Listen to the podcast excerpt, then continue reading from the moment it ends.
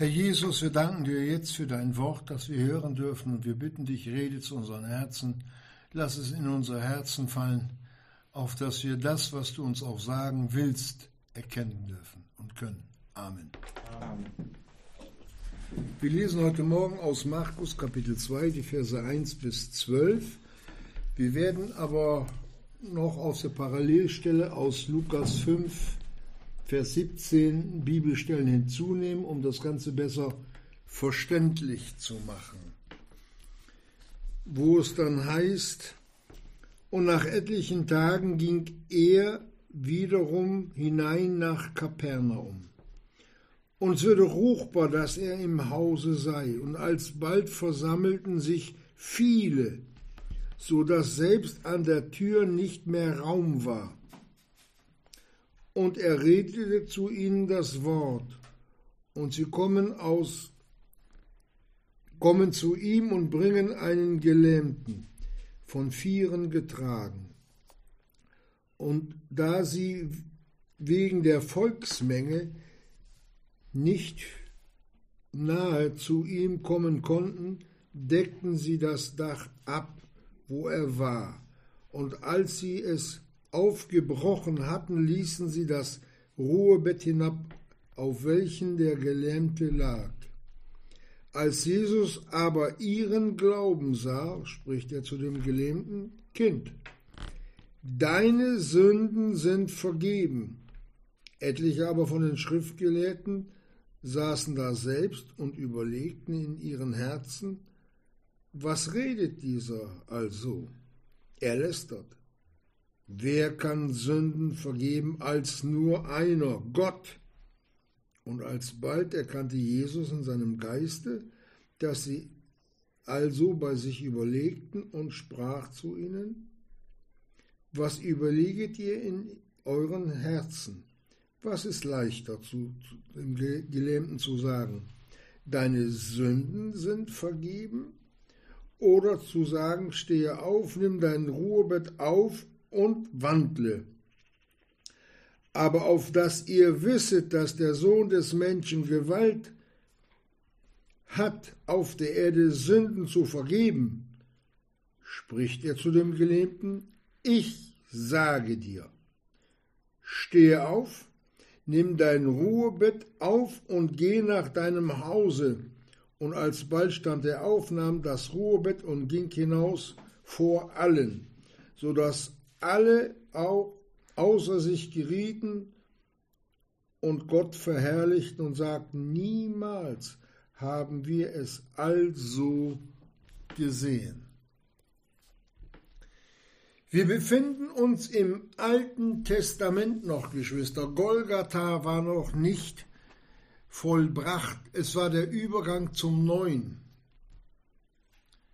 Es war es konnte sich noch keiner bekehren nach der Weise, wie wir es heute kennen, in der Zeit der Gnade. Die brach es ab Pfingsten an. Und in dieser Übergangszeit benutzte Herr Jesus aber das, auch das Alte Testament, um sich ihnen, dem Volke Gottes, zu offenbaren. Und das hätte und hat auch völlig genügt weil sie aus dem Alten Testament heraus erkennen konnten, wer vor ihnen steht. Soweit eine kurze Einleitung, damit wir auch erkennen, dass es keine Zufälle bei Gott gibt, sondern alles nach seinem Plan. So abläuft, wie er es will. Nun müssen wir wissen, dass hier die Volksmenge nicht nur eine Volksmenge war. Ja, was war denn, was war denn was anderes daran, wenn die, die, wenn die alles belagert haben da, in und um das Haus herum? Das lesen wir im Lukas-Evangelium, Kapitel 5. Da waren aus jedem Dorfe, aus jeder Stadt, aus Judäa und Jerusalem.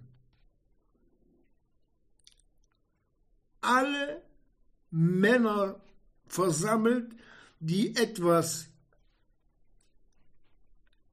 in der Schrift wussten und kannten, nämlich die Gesetzesgelehrten und die Gesetzeshüter.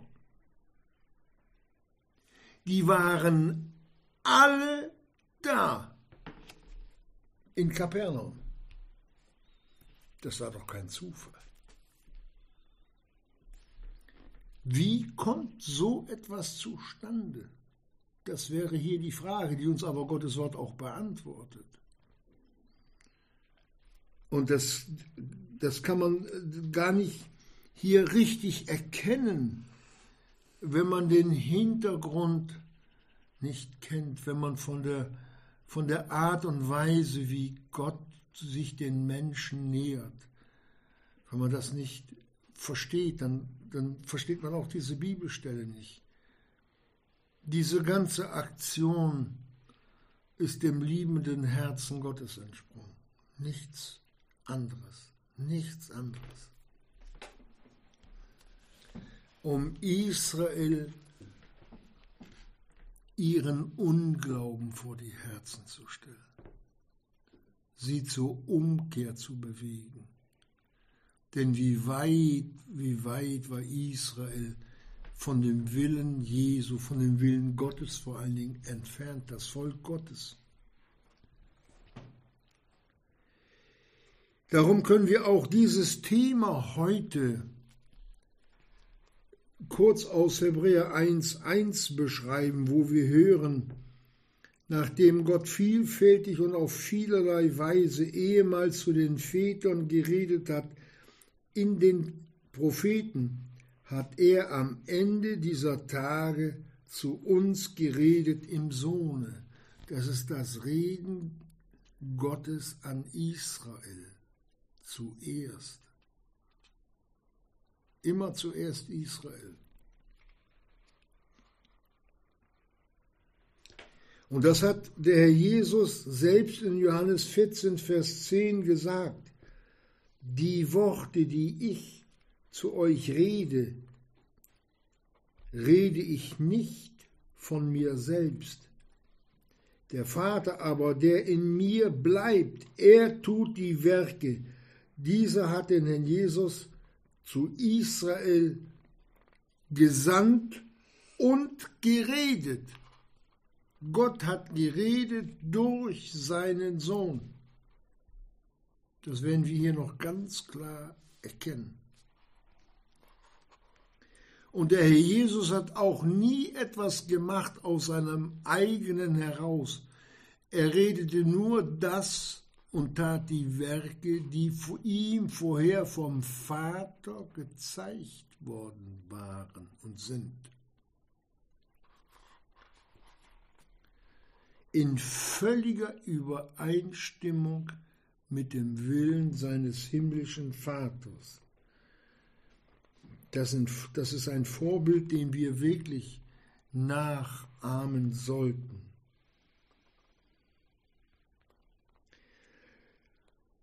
Die Volksmenge nun, die das Haus, wo sich der Herr Jesus drin aufhielt, belagerte von innen und von außen,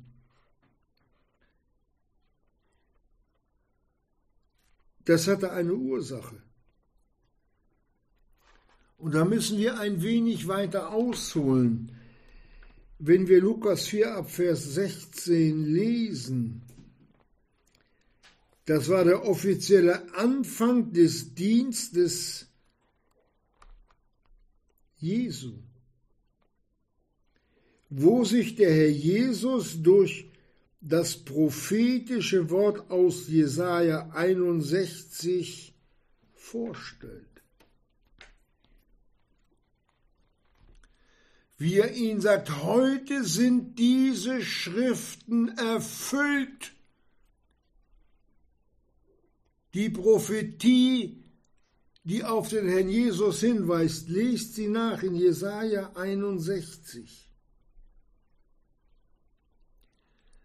Und als sie das hören, dass er, dieser Jesus von Nazareth, dessen Vater der Josef und die Maria ist und die Geschwister, die Brüder und die Schwestern, die kennen wir auch, wie kann der etwas sagen, dass er der Messias ist?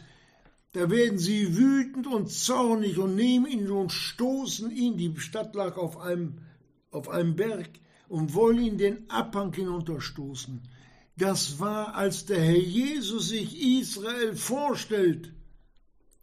Ich bin der kommende Erlöser, euer Retter, euer Heiland.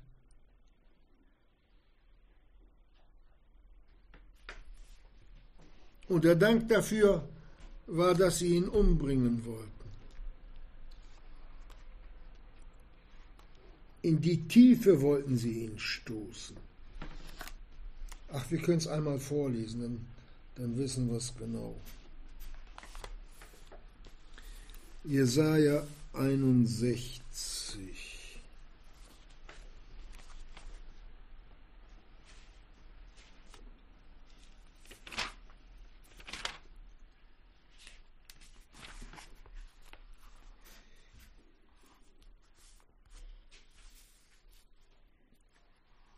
Ein Moment. Da redet der Prophet, ab Vers 1, der Geist des Herrn Jehovas ist auf mir, weil Jehova mich gesalbt hat, um den Sanftmütigen frohe Botschaft zu bringen, weil er mich gesandt hat, um zu verbinden, die zerschlagenen oder zerbrochenen Herzen sind, Freiheit auszurufen, den Gefangenen und die Öffnung des Kerkers den Gebundenen, die vom Teufel überwältigt waren. Das waren die Worte, die der Herr Jesus dort redet in Nazareth, seiner Geburtsstadt. Dieses Wort kannten die Juden schon von Kind auf. Das war die Bibel, das Alte Testament war ihr Lesebuch. Aber sie haben ihn nicht gewollt den kennen wir doch. Der sagt, dass er der Sohn Gottes ist.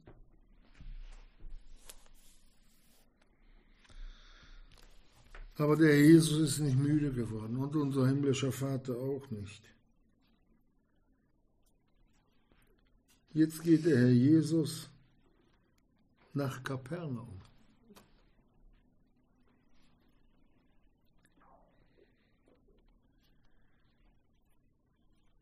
Und hier klären wir da auch gleich die Frage, warum waren diese Volksmengen gekommen? Die ganze religiöse Obrigkeit war da. Sie hatten ja schon gehört, dass er sich als den Sohn Gottes ausgegeben hatte. Was will der jetzt noch?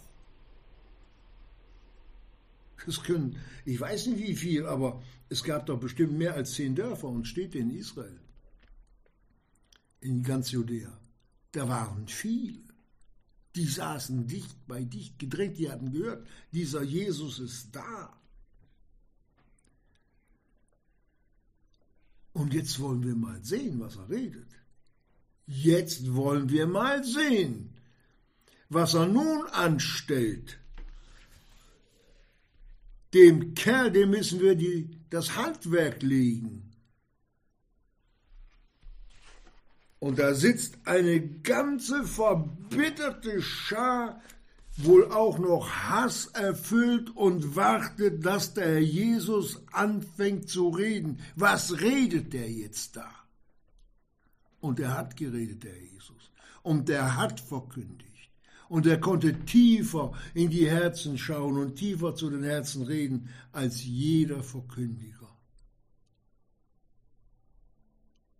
Er selbst ist das Wort Gottes. Und er war, er war ja gekommen, um Israel zu heilen. Da stehen wahrscheinlich und sitzen um ihn herum ein paar hundert Leute.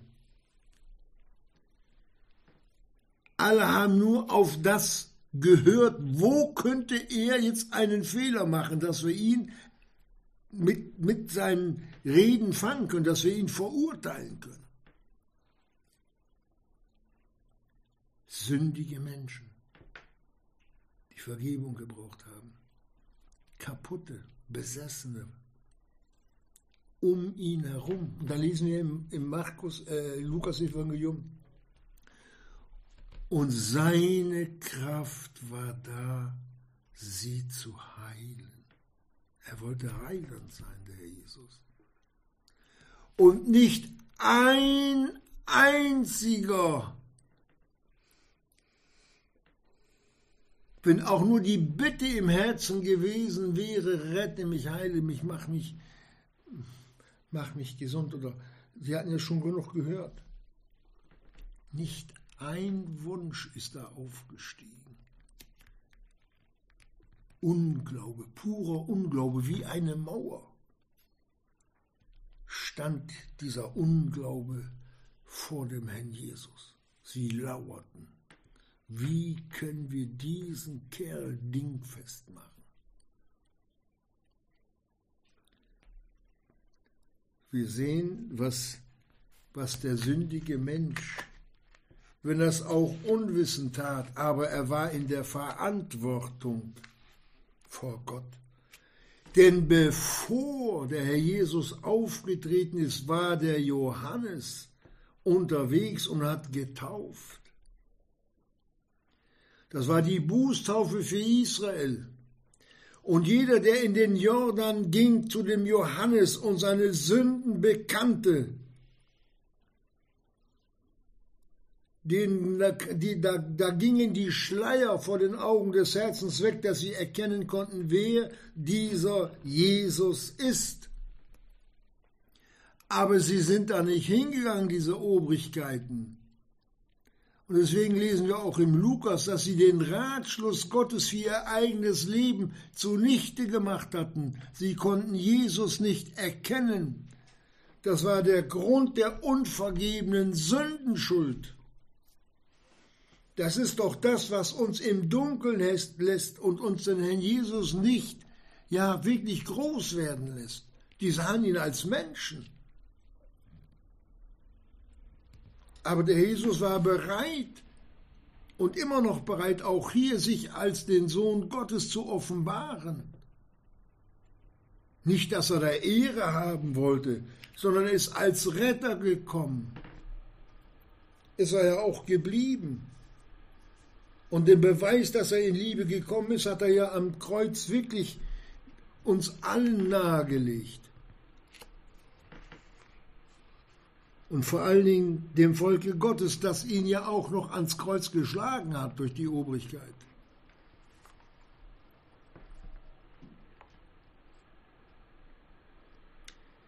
Diese Menschen, die nun da versammelt waren, wir wissen nicht aus welchem Grund was letztlich ihre Entscheidung war, sich dort in Kapernaum in diesem Haus und an diesem Haus zu versammeln.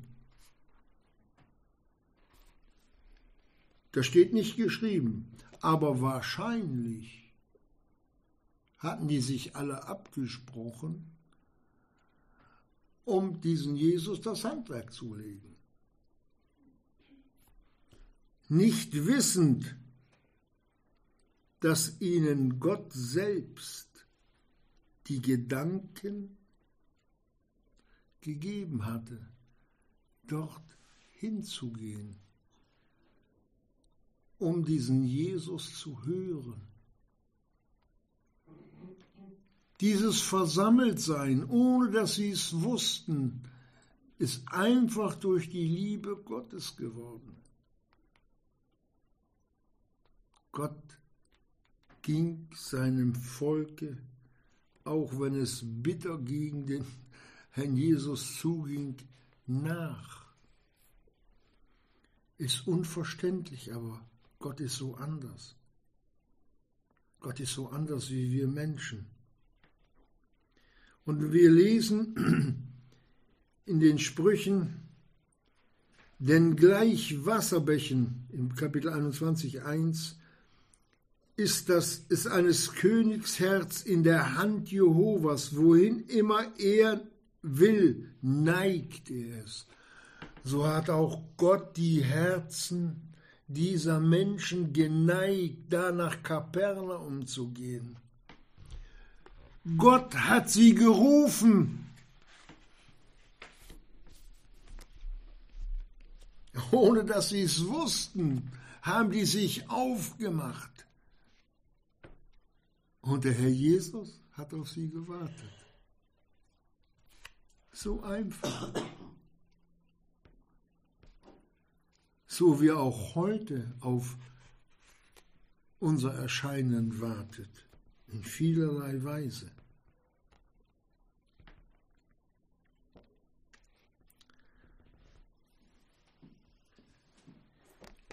Er hatte sich vorgenommen, diese Volksmenge, die Verantwortung im Gesetz für das Volk Gottes trug, zu belehren, zu heilen, zu erretten.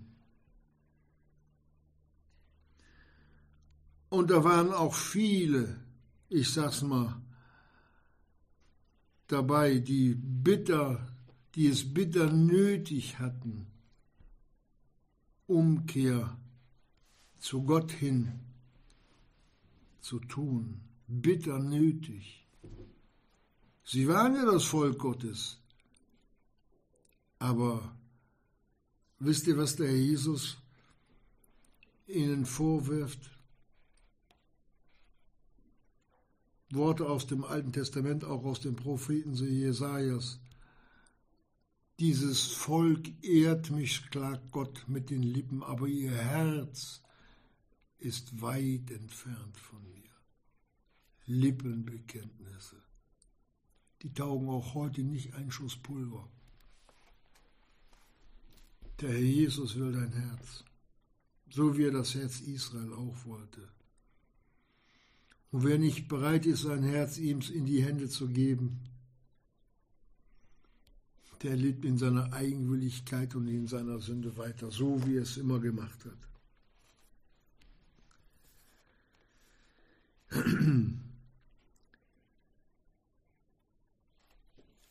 Allein Gottes teures Wort kann uns Antwort geben auf unser Leben. Und genau das hatte auch der Herr Jesus jetzt vor. In dieser häuslichen Gemeinschaft mit ihnen. Die haben alle die Ohren hingehört, hingehalten. Aber von all den Worten, die er geredet hat, scheint wohl keines in ihr Herz gekommen zu sein. Die Bibel nennt es Verhärtung. Als ob's, als ob's auf, auf Stein gefallen wäre, das Wort Gottes.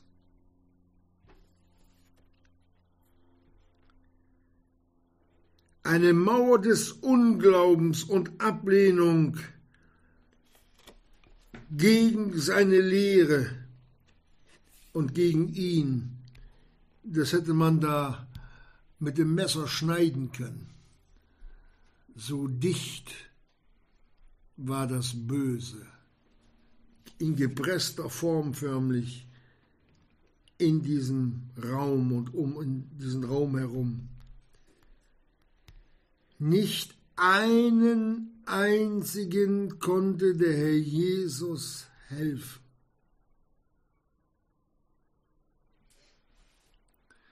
Dieses, wir wollen diese Hilfe dieses Nazareners nicht. Das war ihr Denken. Und wo sie vielleicht nicht überzeugt gewesen sind, da waren nun die anderen da, die auch schon gedroht hatten, wenn ihr diesen Jesus da ans Sohn Gottes, war ja damals in Jerusalem schon bekannt, ihn anerkennen werdet als den Messias, dann werdet ihr aus der Synagoge ausgestoßen.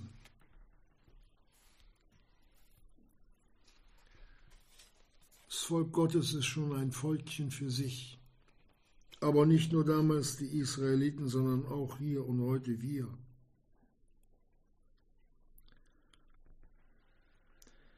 Aber die Liebe Gottes zu seinem Volk, aber auch zu uns, lässt sich nicht erbittern. Das ist das Wunderbare. Gott geht ihnen nach, soweit es irgend möglich war.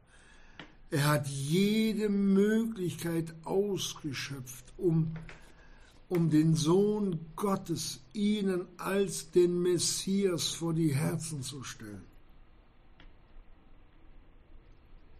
Aber Israel wollte es nicht.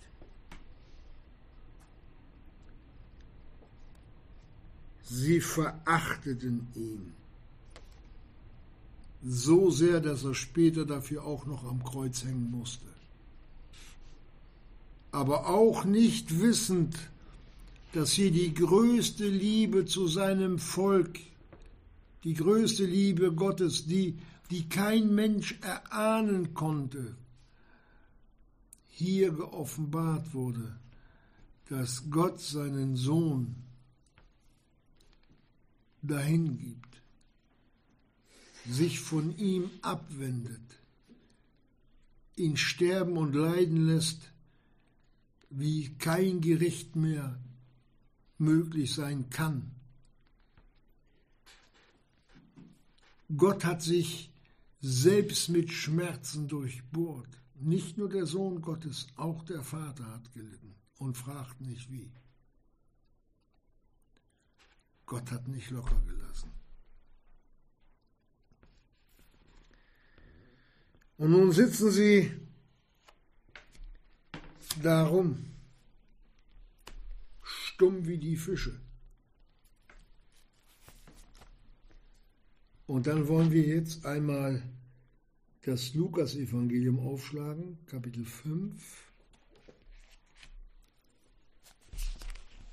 um zu sehen, wie es weitergeht.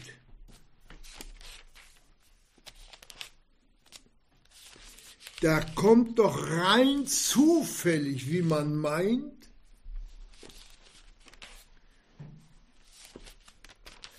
ein Lama ins Gespräch, den vier Männer auf einem Bettgestell tragen. Die hatten gehört, dieser Jesus, der kann heilen. Und äh, jetzt äh, gehen wir dahin. Aber auch nicht wissend, dass Gott sie gerufen hatte. Gott hat auch die gerufen. Passen wir mal auf.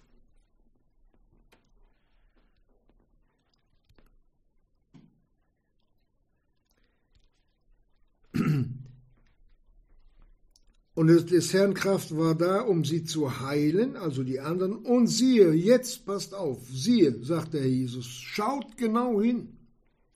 Männer, welche einen Kranken auf einem Bett gestellt, also auf einem Bett tragend, wollten in das Haus. Ja, das Haus war umlagert, die Tür war umstellt, zu.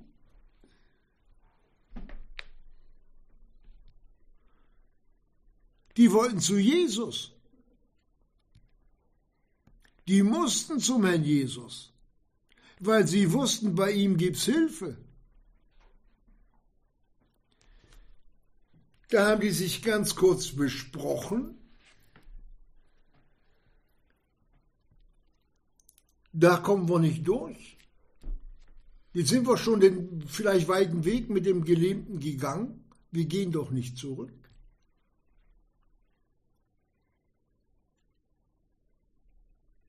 Wir kommen übers Dach. Da sind die auf das Dach. Und hier muss ich etwas einfügen. Die hatten plötzlich Seile dabei.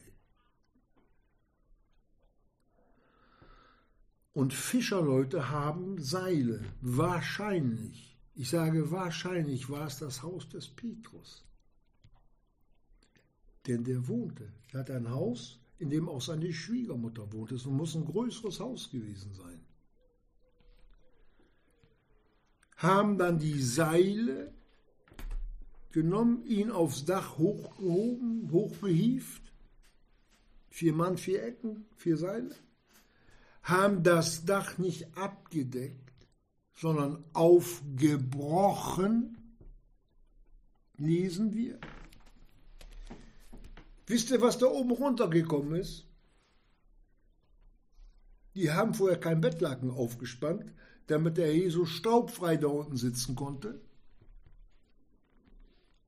Alles vor den Augen der Leute da, die da, was ist da los? Da nicht? Und dann plötzlich ist ein Loch im Dach. Da poltern welche rum. Und der Jesus hat nichts gesagt. Er, er hat nichts getan. Der saß da. Warum haben die das Loch da so aufgebrochen, wo der Herr Jesus war? Der hätte ja auch in anderen Zimmern sitzen können. Der Glaube findet immer zum Herrn Jesus. Immer. Immer. Der biblische Glaube. Wenn ich komme, um errettet zu werden, finde ich immer zum Herrn Jesus. Wenn ich von ihm etwas will dann führt er mich auch dahin, dass ich ihn finden kann. Suchet und ihr werdet finden. Und genau das haben die gemacht. Die haben auch nicht aufgegeben. Gott richtet hier durch diese fünf Menschen ein Zeugnis auf, dass den, den Zuschauern später wirklich die Haare zu Berge hätten stehen müssen, wie blind sie gewesen sind und lassen dann den Gelähmten an den Seilen zu den Füßen des Herrn Jesus herab. Und dann sagt die Schrift, als er ihren Glauben sah, da war die Mauer der Ablehnung. Und da, als er ihren Glauben sah, das war ein Glaubenswerk, eine Handlung, Er schaute den Kranken an, vielleicht ein Blick nach oben, wo die anderen standen. Und dann fängt der Herr Jesus vor den ganzen Menschen an, den Mann auf diesem Bettlein anzusprechen. Da sagt der Mensch, deine Sünden sind dir vergeben.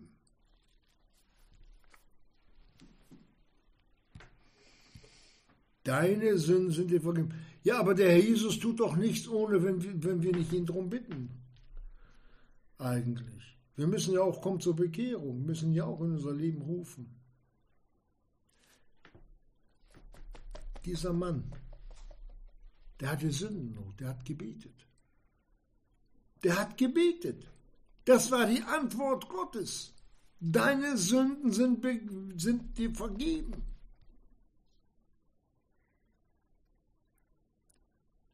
Und so spricht er auch uns an, wenn wir unsere Sünden vor ihm bekennen und Sehnsucht nach, ja, nach Heiligkeit haben. Rauskommen aus dem Alten und Vertreten leben. Hier hat der Herr Jesus etwas gesagt, Geschwister, das vor den ganzen Männern da, die da rumsaßen, förmlich durchs Herz. Mensch, deine Sünden sind dir vergeben, nicht euch dem Lahmen. Sünden sind häufig aber auch für geistliche Lahmheit verantwortlich.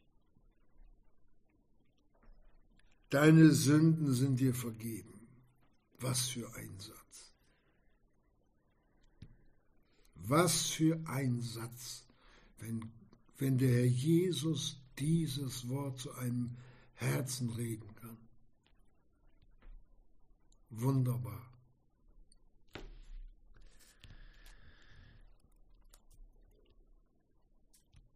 Da steigt jetzt in diesen frommen religiösen Zuhörern die Galle auf, nicht? Das stößt auf. Was hat der gesagt? Wie kann der diesem Kerl da Sündenvergebung zusprechen? Das geht nicht, das kann nur einer. Wer denn? Gott. Dieser Kerl hat sich jetzt auch noch selbst zu Gott gemacht. Das schlägt jetzt dem Fass den Boden raus. Jetzt ist aber genug. So etwas müssen wir uns das vorstellen. Der macht sich selbst zu Gott in unserem Beisein, wo wir Gott kennen. Wir sind Schriftgelehrte, wir sind Pharisäer, wir wissen genau, wie das geht. Die haben nichts gewusst. Die waren blind. Sie meinten, was zu wissen. Das ist auch heute die Krankheit der Gläubigen. Schlimme Krankheit, geistlich.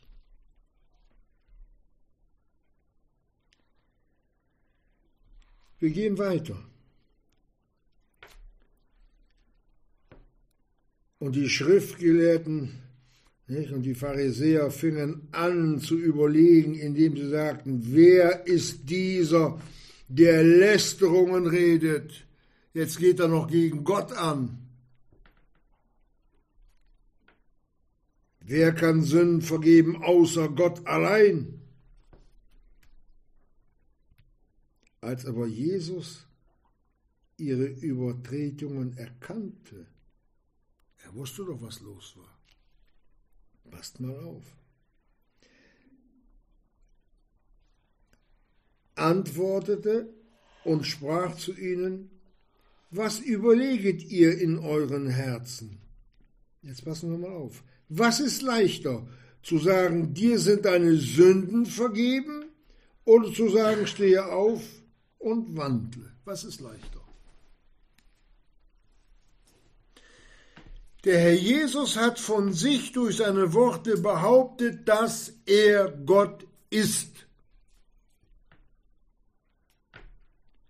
Und jetzt folgt der Beweis. Der Herr Jesus ist ihnen den Beweis nicht schuldig geblieben. Und daran hätten die alle erkennen können, ich nehme es vorweg, dass sie hinterher sich vor ihm niedergeworfen hätten, hätten gesagt, du bist wahrhaftig Gott, du bist der Sohn Gottes. Jesaja 35. Da steht eine Prophetie auf das, was hier sich jetzt vollzogen hat mit dem Gelähmten. Und ich wiederhole es noch einmal. Israel kannte die Prophetie auf den Sohn Gottes hin. Da redet Jesaja 35 ab Vers 4 das Wort folgendermaßen.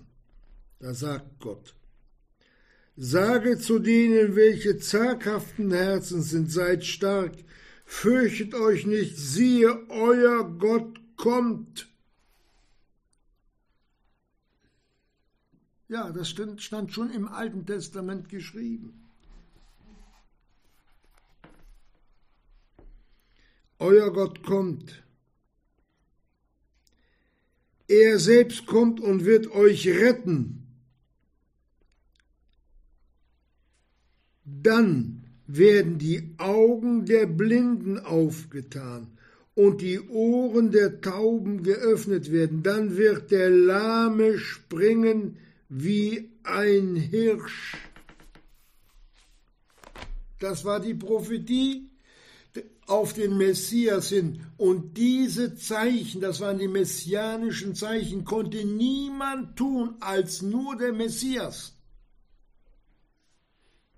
Das war in Israel bekannt, dass kein Mensch einem Blinden die Augen auftun konnte oder einen Lahmen, der vom Mutterleib gelähmt war, wo die Beine dann so dick waren wie Pfeifenrohre, nicht? Wie, oder wie Bleistifte, dass so einer laufen, äh, zum Laufen gebracht werden konnte.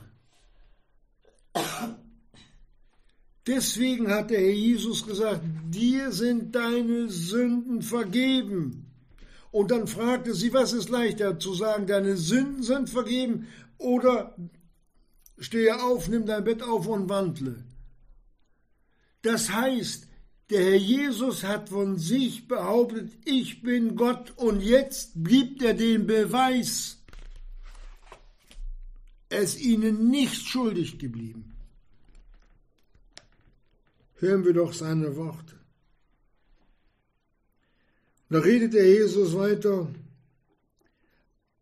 auf dass ihr aber wisset, dass der Sohn des Menschen Gewalt hat, auf der Erde Sünden zu vergeben.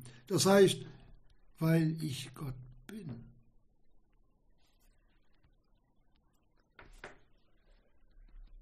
Spricht ihr nun zu dem Gelähmten, ich, sagt er, ich, sage dir, stehe auf, nimm dein Bettlein auf und geh nach deinem Hause.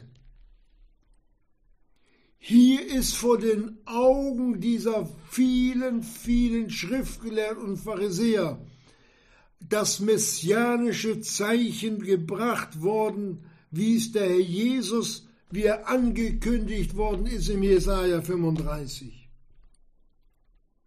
Gott hat sein Wort wortwörtlich erfüllt. Das war kein Zufall, dass die dorthin gekommen sind, die Schriftgelehrten. Gott hat sie dahin bestellt, ohne dass sie es wussten. Und er hatte auch diesen Gelähmten samt den vier Trägern, hat er gerufen, weil er sagt, siehe, jetzt guckt hin, passt auf. Verstehen wir, wie Gott handelt, der Allmächtige, in einer Zartheit und in einer Sanftheit, in seiner Güte will er sie überführen, will sie an sein Herz ziehen und sie sagen Nein.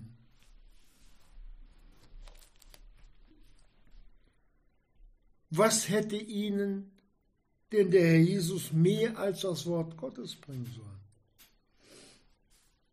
Sie haben doch an allen Wort Gottes, wie sie meinten, gehangen. Aber mit mit den Lippen, aber mit dem Herzen weit weg entfernt. Der Herr Jesus ist ihnen keinen Beweis schuldig geblieben, wer er ist.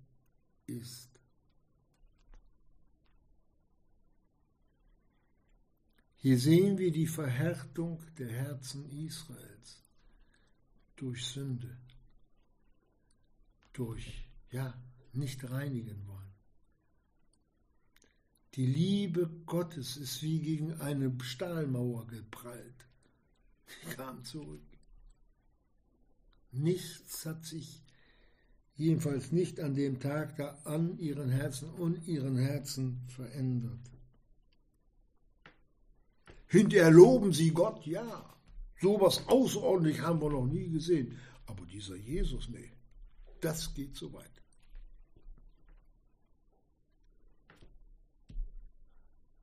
Das war ihnen zu viel. Obwohl der Herr Jesus im ganzen Alten Testament wirklich so beschrieben steht, dass alles wirklich wie sternförmig nur auf ihn hinzielt. Aber sie haben nicht gewollt.